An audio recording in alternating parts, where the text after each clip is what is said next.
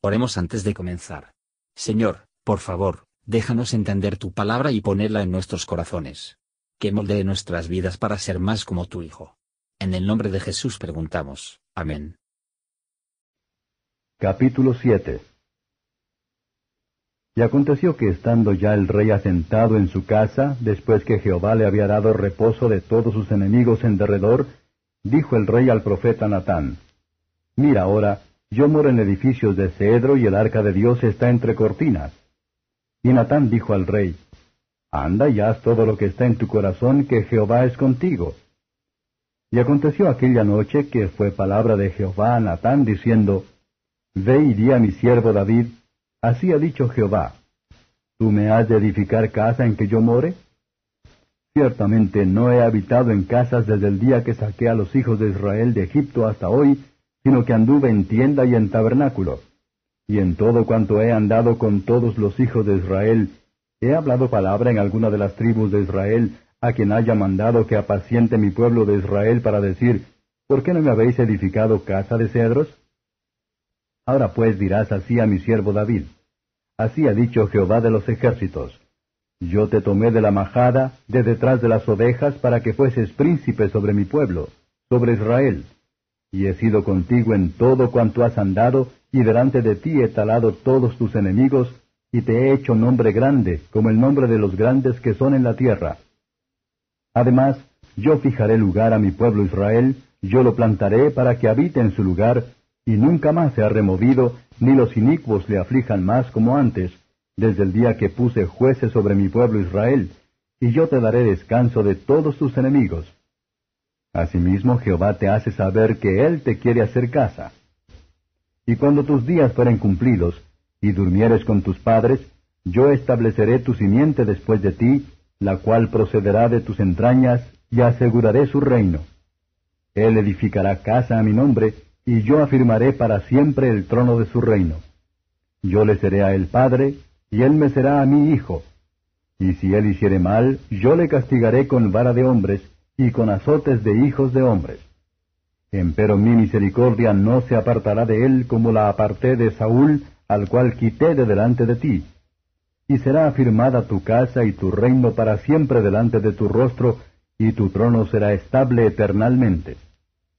Conforme a todas estas palabras, y conforme a toda esta visión, así habló Natán a David.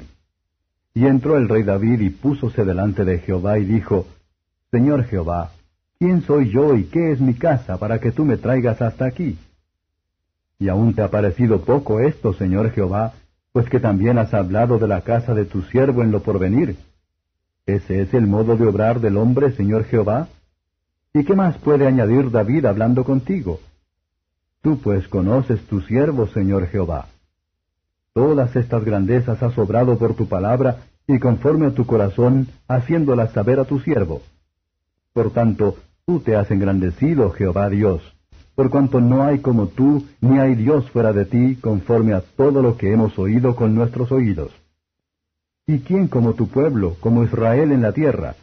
Una gente por amor de la cual Dios fuese a redimírsela por pueblo, y le pusiese nombre, e hiciese por vosotros, oh Israel, grandes y espantosas obras en tu tierra, por amor de tu pueblo, oh Dios, que tú redimiste de Egipto, de las gentes y de sus dioses porque tú te has confirmado a tu pueblo Israel por pueblo tuyo para siempre, y tú, oh Jehová, fuiste a ellos por Dios.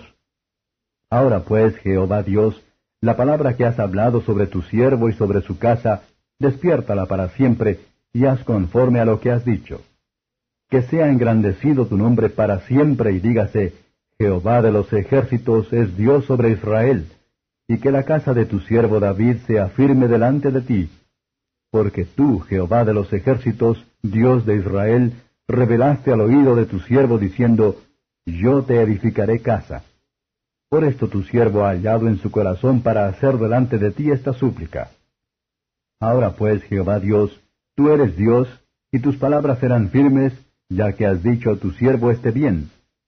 Tenlo pues ahora bien, y bendice la casa de tu siervo, para que perpetuamente permanezca delante de ti pues que tú, Jehová Dios, lo has dicho, y con tu bendición será bendita la casa de tu siervo para siempre.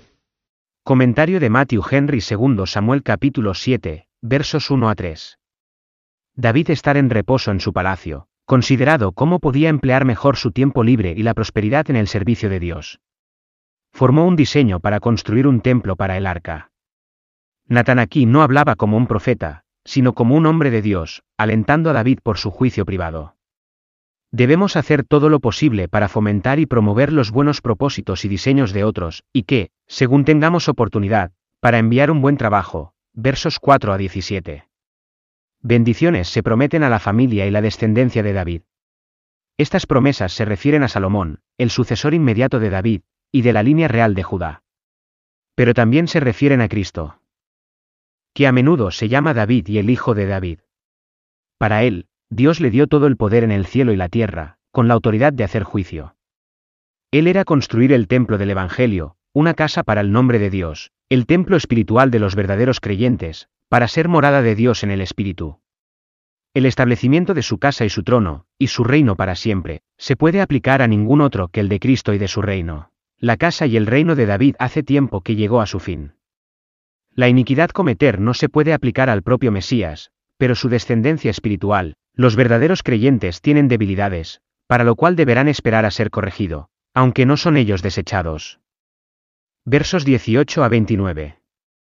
La oración de David está llena de los hálitos del devoto afecto hacia Dios. Tenía bajos pensamientos de sus propios méritos. Todo lo que tenemos, debe ser considerada como regalos divinos. Él habla muy bien y honorablemente de los favores del Señor a él. Teniendo en cuenta lo que el carácter y la condición del hombre es, podemos estar sorprendidos de que Dios debe lidiar con él como Él lo hace. La promesa de Cristo incluye todo, si el Señor Dios nuestro, ¿qué más podemos pedir o pensar? Efesios 3 verso 20. Él nos conoce mejor que nosotros mismos, por lo tanto, vamos a estar satisfechos con lo que Él ha hecho por nosotros. ¿Qué podemos decir más para nosotros mismos en nuestras oraciones? ¿Qué Dios ha dicho por nosotros en sus promesas? David atribuye todo a la gracia gratuita de Dios. Tanto las grandes cosas que él había hecho por él, y las grandes cosas que él había dado a conocer a él. Todo era por el bien de su palabra, es decir, por el bien de Cristo, el Verbo eterno. Muchos, cuando van a orar, tienen su corazón en buscar, pero el corazón de David se encontró, es decir, que se haya fijado, recogido el producto de sus andanzas, completamente dedicados al deber, y que trabajan en ella. Esa oración que es de solo la lengua, no agradar a Dios, debe encontrarse en el corazón, que sea levantado y derramó ante Dios. Él construye su fe, y espera acelerar, en la certeza de la promesa de Dios. David ora para el cumplimiento de la promesa. Con Dios, diciendo y haciendo, no son dos cosas, ya que suelen ser con los hombres, Dios hará lo que ha dicho. Las promesas de Dios no están hechas para nosotros por nuestro nombre, como a David, sino que pertenecen a todos los que creen en Jesucristo, y abogan en su nombre. Gracias por escuchar y si te gustó esto, suscríbete y considera darle me gusta a mi página de Facebook y únete a mi grupo Jesús Answers Prayer.